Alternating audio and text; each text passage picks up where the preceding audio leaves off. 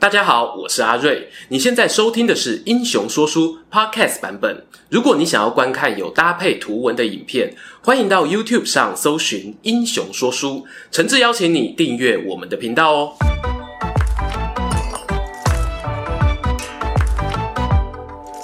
Hello，英雄说书的观众朋友，你们好，我是说书人阿瑞，替大家带来精彩的英雄故事。还记得啊，我们今年三月刚做完从马贼首领摇身变成中华民国领袖的北霸天张作霖传奇一生故事后，就有预告呢，一定会出我张大帅的儿子张少帅张学良的影片。经过我和学弟金老师的多番讨论，搜寻各种纪录片与口述资料后，终于啊，千呼万唤始出来。我们整理了一些呢，自己读到印象最深刻，也最能展现这个人物特质的故事，呈现在各位观众眼前。废话不多说，掌声欢迎这一位出生东北、震撼西安、落脚台湾，一生对于国民党与共产党发展都有深远影响的人物——张学良。开头呢，就从张学良啊那戏剧性的出生场景聊起吧。张学良字汉卿，出生于公元一九零一年光绪二十七年的六月三日，而分娩的地点呢，竟然是在一辆逃难的马车上。哇，又不是在玩碧血狂杀，为什么会搞到这么惊险呢？原因出在他们张家是东北奉天的新移民，原本的家乡河北天灾频传，索性跟着闯关东浪潮来到此地定居。张学良的老爸张作霖个性剽悍，枪法又准，在这样弱肉强食的白山黑水中，硬是打出一片天。传奇的八角台海沙子一战啊，更是奠定他北霸天的地位。而此时内忧外患的大清帝国，为了巩固东北地区的统治，也挑选一些实力强大的地头蛇合作。就是在这一九零一年前后，张作霖获得招安，从马贼领袖摇身一变，成为奉天巡防营的统领，负责维护东北混乱的治安。由于朝廷命官的身份啊，张作霖经常外出剿匪，家里没大人的情况下呢，导致张学良的母亲赵春贵，即便挺着大肚子，也只能四。四处移动，躲避盗匪的攻击。张作霖啊，后来听到儿子出生的好消息，碰巧呢，他剿匪打了胜仗，于是啊，就将长子的乳名取为双喜，取其双喜临门的意思。然而呢，当时张家因为生活动荡，加上经济窘迫，张学良的母亲甚至挤不出母乳喂养小孩，只能够勉强用高粱喂食婴儿。哎，指的是谷物高粱哦，不是金门五八哦。简单讲啦，就是提早让新生儿呢去吃无法完全消化的副食品啦。这样艰困的环境呢，也导致张学良小时候营养不良，有好几次呢都生重病，在鬼门关前徘徊。为了让张学良顺利长大，家人们呢决定采取民间信仰仪式，让张学良呢当一个跳墙和尚。什么意思呢？你找一间附近的寺庙，用纸人写下名字“双喜”，假装出家。民间习俗认为哦，这样一来呢，双喜呀就算是皈依了佛祖，阎王老爷呢无法在生死簿上把他的名字抹去，命呐就可以保住了。但仪式还没完呐，张学良接下来呢要迈开大步走出庙门，按传统习俗哦，他听到的头一个名字将会是他的新身份。结果当时呢，他听到啊有人喊了一声。小六子，于是啊，小六子从此成为张学良的乳名啊！不就幸好没有人喊狗屎蛋哦，否则张学良的乳名就 这可不能哦，跟好兄弟刘玉打电动一样，不算不算，重来重来啊！时间啊过得很快，随着老爸张作霖在军政界地位水涨船高，张学良呢也告别窘迫的童年时期，成为胸怀大志的热血青年。最初呢，张作霖想培养儿子成为一个读书人，所以啊特别聘请了众多家庭教师指导。结果呢，呵呵，这抠张学良啊颇有乃父之风，非常喜欢顶撞老师。好比有一次，有位思想观念比较传统的老师要求。求写作文，题目是呢，民主国之害胜于君主。结果小张交作文的第一句话就是啊，说这话的人就好像一个老头子在瞎扯淡。张学良的叛逆大家都看在眼里，其中一位老师呢，干脆向张作霖建议啊，哎呀，你别勉强儿子读书啦，他不是学文的料，没办法乖乖坐在屋子里念书。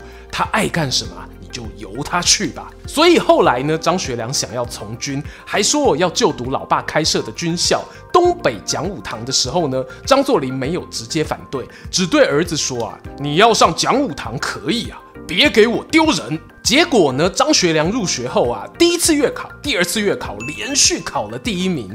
当时哦，甚至有军校学生抗议：“叭叭，扣起莫公北啊！一定是因为张学良的特殊身份，所以教官对他放水啊！”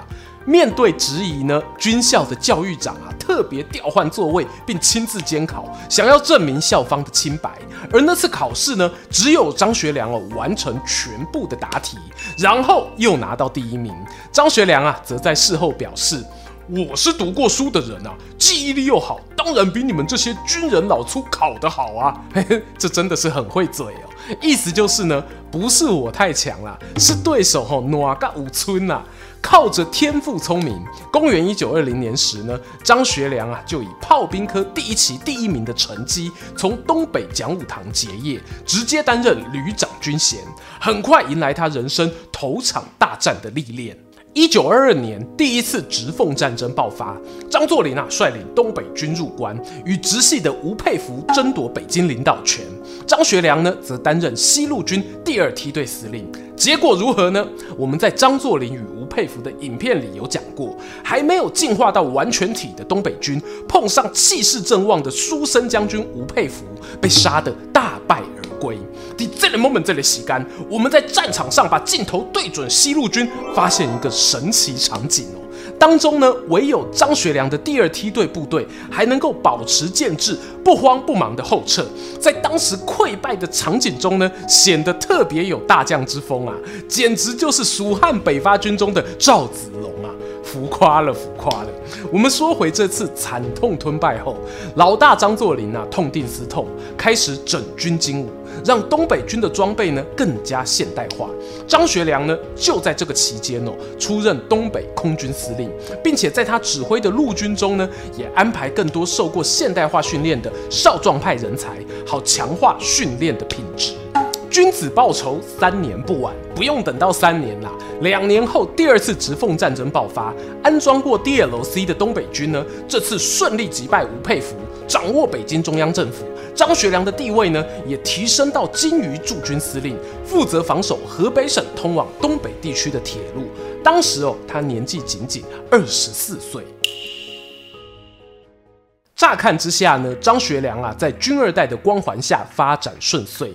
但是啊，随着势力的扩展，东北军内部的分歧也随之扩大。简单来说，以张作霖为首的老一辈东北军主张呢，联合外国势力发展，像是张作霖在一次直奉战争后就与日本积极合作，这才让东北军的战斗力能有脱胎换骨般的提升。然而，第一次世界大战过后啊，当时身为战胜国的中国，在巴黎和会受到英美法等西方列强的侵蚀。日本呢，则要求获得中国山东地区的经济与政治特权，因此激发了国内青年排斥列强的民族主义。这段故事我们在袁世凯呀、段祺瑞的影片中也有聊到。东北军少壮派的军官们哦，就是在这样的背景下，主张中国应该摆脱外国列强的控制。这其中呢，最有名的代表人物就是郭松龄。郭松龄啊，还有一个身份，他是张学良就读东北讲武堂时期的炮兵教官。当初呢，由于赏识张学良的才华，特别指导他有关语文、化学、军事方面的相关知识，俨然就是一个可靠的大哥哥啊。在前头提到的第一次直奉战争期间，郭松龄呢也与张学良背靠背，奋力突破敌军包围网，这才让张学良的部队能平安撤退。后来第二次直奉战争呢，再度与张学。学良互相配合，击败敌军。战后，张学良当司令，他就担任副司令。张学良自己都讲哦，郭松龄对他而言，亦师亦友又亦兄。要我说啊，此中应该有本。让人遗憾的是呢，郭松龄虽然屡立战功啊，但他个性呢直来直往，常与东北军其他将领发生冲突。另外，他对张作霖联合日本势力发动内战呢，也越加不满，最终于一九二五年决定起兵反抗张作霖。郭松龄兵变的消息传来，让张作霖惊骇万分。因为郭麾下的七万大军是东北军哦最精锐的部队，而且呢，他还打着拥护张学良的名义。张作霖担心呢可能会引起骨牌效应，导致更多士兵倒戈，因此哦特别把张学良叫回来，劈头就对他说啊：“张汉卿先生啊。”哎，补充一下，汉卿是张学良的字，先生呢，则是一种对老师的尊称。做老爸的何必对儿子这样毕恭毕敬呢？因为这里啊，说的是反话，意思是呢，你翅膀硬了，要造反了，老子佩服你。张作霖呢，就这样酸溜溜的问张汉卿先生啊，现在军队大家都推举你，请你回来主持大局，你怎么看？张学良面对父亲的冷嘲热讽啊，又被迫呢要跟自己有过命交情的郭松龄开战，情绪有激动到甚至一度想要跳海自尽。但现实的残酷是呢，为了避免东北军陷入更大的分裂危机，张学良最后还是领兵前往东北的巨流河与郭松龄对阵。前面提到，郭松龄一开始兵变的主张呢是要拥护张学良上位，结果张学良亲自来到前线镇压郭。大哥这边的一些东北军将领很自然地放弃了抵抗，重新回归张学良麾下。再加上哦，日本方面评估后认为张作霖是比郭松龄更好的合作对象，决定派出日军支援奉军。受到种种内外因素夹击，郭松龄最终兵败被捕，随后遭到枪毙。这件事情呢，成为张氏父子间难解的心结。对于张学良来说，他无法背叛父亲，但在政治立场上呢，他却又认同郭松龄停止内战的主张。这样的情况后来也反映在他面对国民党北伐的起见上。时间来到公元一九二八年，国民党发动四路大军攻打张作霖。当时啊，张作霖眼看战况不利，决定退回关外根据地。张学良呢，则希望中国能够结束内战，避免更多的内耗。在父子二人各有想法的情况下，张作霖决定先行搭火车返回东北。不幸啊，却在路途中遭到日本关东军的炸药陷阱攻击。他强忍着一口气回到大帅府，留下遗言啊，要小六子啊，赶紧回奉天。让他以国家为重，好好的干啊！话说完，在同年六月四日就与世长辞。顺带一提哦，这天呢也是农历四月十七，张学良的农历生日。他后来呢特别为此把生日改掉，好追思自己的父亲。关于日军与张作霖呢，为何从互相合作演变成翻脸不认人？主要啊与双方争夺东北当地的矿产、铁路还有通商权力有关。其中呢也包括张作霖掌控中华民国政府，希望能够多方争取列强合作的战略规划。这些呢在张大帅的影片中哦都有聊过。此处容我做个快转。张学良呢，在得知父亲发生意外后，先是迅速封锁爆炸现场，让日本人得不到确切消息，而不敢轻举妄动。他接着呢，化妆成军队火防兵，乘坐运输车返回沈阳，并争取到啊东北军的宿将张作霖的结拜兄弟兼昔日上司张作相拥护，顺利继任了父亲东三省保安司令兼奉天保安司令的头衔，成为东北军政府的领导人。让日本人呢企图趁乱啊，在东北抢先插旗的如意算盘落空。临时接班的张学良啊，面对的形势可说是相当险峻。一方面呢，国民党北伐军有进军东北的意图。另一方面，日本则持续想在东北扩展势力。如果一味的摇摆闪躲，不能当机立断哦，很有可能会被两面夹攻，使父亲留下来的缝隙势力瞬间灰飞烟灭。最后呢，张学良啊做出了明快抉择，他拒绝了日本外交官林权柱的劝说，公开宣布东北易帜，撤掉了代表北洋政府的五色旗，换上了青天白日满地红旗，归顺国民政府。这一枚震撼弹啊，也让中国呢在历经十多年的军阀割据后，终于迎来名义上的统一。But 并非每个奉系人士啊都支持张学良，譬如呢，张作霖时期的总参谋杨宇霆，他仗着自己是东北军前辈大佬的身份啊，看到张学良哦，居然不称军衔，而是直呼其名，甚至隐匿公文自行批阅，非常不给长官面子哦。而触怒张学良的最后一根稻草是，杨宇霆还联合了掌握黑龙江地方军政的省政府主席常应怀，打算强行推动与日本人合作东北的铁道事务。我们曾说过，哈，铁路运输是东北经济交通的命脉，任何人企图染指铁道，就等于呢一手掐住张学良的脖子，对他的领导统御产生严重威胁。遭遇这些大学长们的挑战呢，张学良再次展现快刀斩乱麻的魄力，以商量铁路的名义邀请杨宇霆、常应怀来大帅府聚餐。一开始呢，杨常两位哦还咄咄逼人，对张学良表示啊，哎，学弟啊，你还年轻，只要负责签字同意就好。铁路规划这种事啊，听大人的准没错啊。张学良呢，不动声色地回答。这规划兹事体大，现在时间不早了，我们饭后再议。历史上呢都说宴无好宴，两个学长心怀戒备，要求呢回自己家用餐。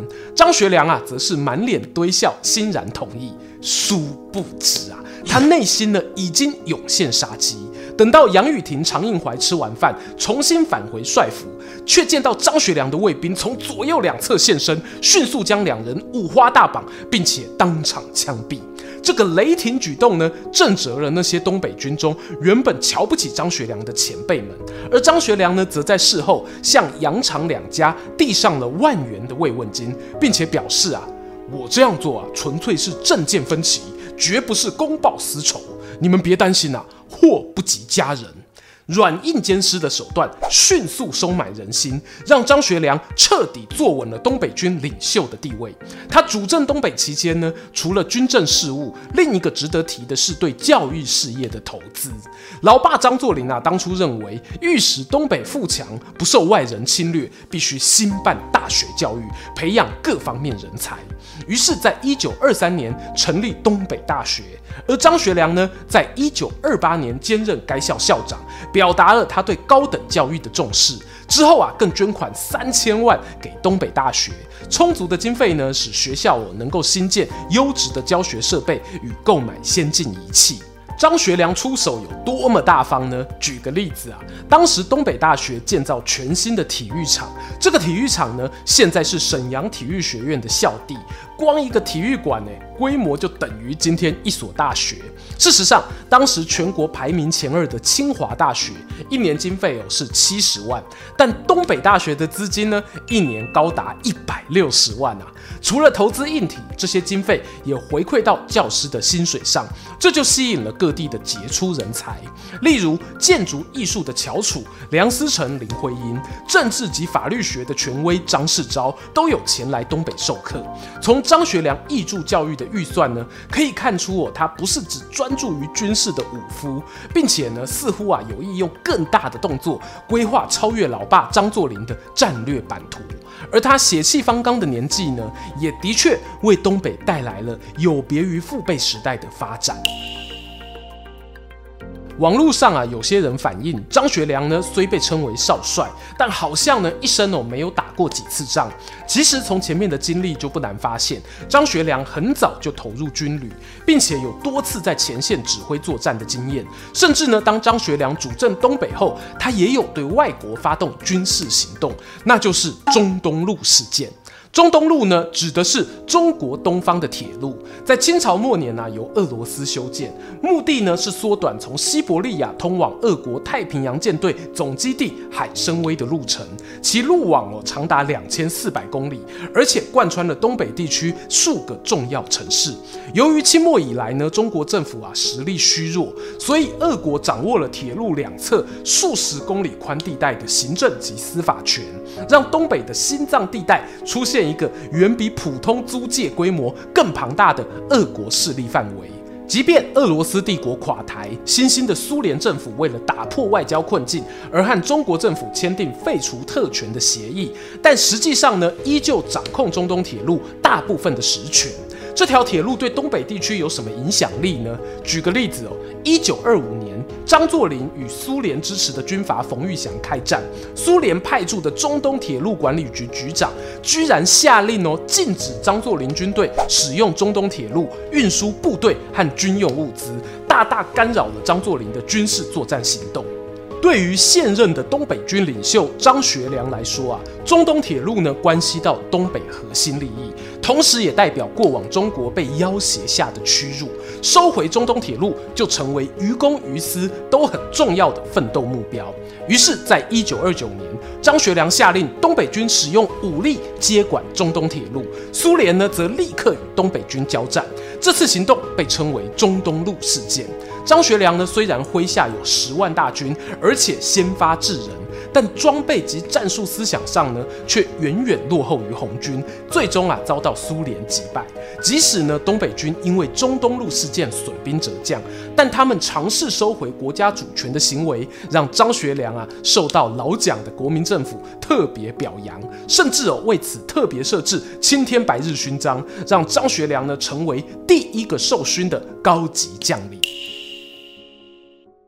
中东路事件过后不久，张学良呢又迎来一场重要战役，那就是国民政府内部派系斗争的中原大战。公元一九三零年，蒋介石呢要对过度膨胀的军队进行裁军，过程中啊与各派系的军阀乔不拢，引发了阎锡山、冯玉祥、李宗仁三位老大不满，联合讨伐蒋介石，这就是中原大战，也是我们之前提到张灵甫出仕提升的战役。但让中原大战画下句点的呢，自然哦不会是菜鸟军官林福哥哥啦。